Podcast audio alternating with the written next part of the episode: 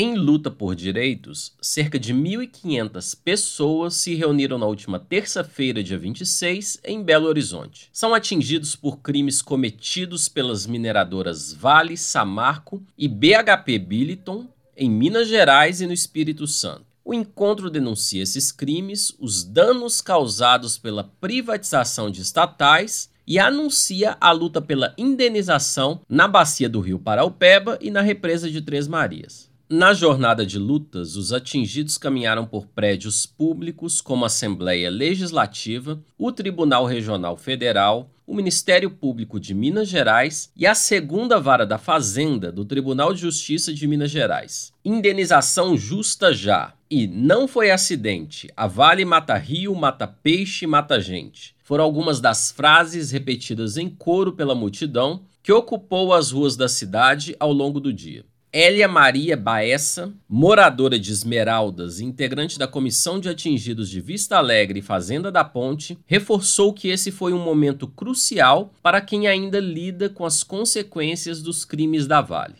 Esse ato hoje é um momento assim crucial, um momento marcante para nós enquanto atingidos, porque ele vai nos conduzir a uma decisão que nós esperamos tanto, que é a decisão do juiz em, em reparar os danos que são danos coletivos e individuais. A fala de Elia encontra eco em uma decisão do juiz Murilo Silva Abreu, responsável pelo crime de Brumadinho, tomada em março deste ano após pressão dos atingidos. De acordo com o integrante da Coordenação Nacional do MAB, Movimento dos Atingidos por Barragens, Jocely Andrioli, a decisão do juiz garantiu que a indenização individual seja feita com a existência de uma perícia judicial realizada pela Universidade Federal de Minas Gerais, com as assessorias técnicas independentes fazendo o trabalho de identificação, valoração e criação de critérios para enquadramento dos atingidos aos direitos. O juiz ainda instituiu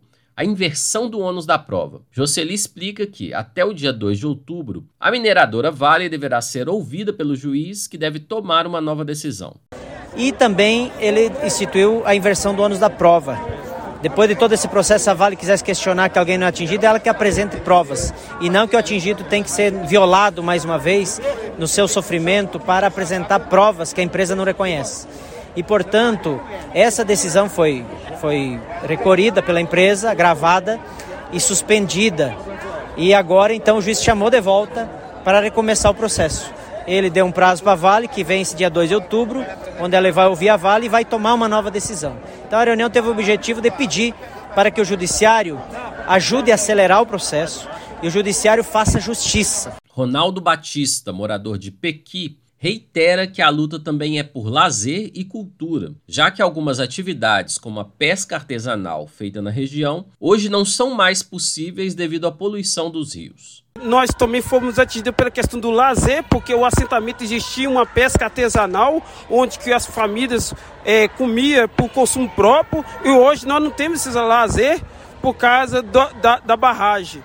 E hoje, todo assentamento privado desse, dessa cultura nossa do Paraupeba como uma, uma questão cultural de pesca artesanal, não para venda, mas sim para consumo próprio. Outra pauta na agenda de mobilização das pessoas atingidas foi o PTR, Programa de Transferência de Renda, uma medida de reparação socioeconômica prevista no anexo 1, que trata dos danos coletivos do acordo de reparação firmado em 2021 entre o governo Zema do Partido Novo, a Vale e as instituições de justiça. Entre as reclamações estão a não inclusão no programa de comunidades que até hoje não têm acesso ao PTR, dúvidas sobre as diferenças entre as poligonais e os georreferenciamentos e divergências de acesso ao direito entre pessoas da mesma família, com casos de inclusão de uma pessoa e negação para outra. Os atingidos também reivindicam transparência da Fundação Getúlio Vargas, responsável pelo plano nos cadastros por comunidade. De Belo Horizonte, da Rádio Brasil de Fato, com reportagem de Lucas Wilker,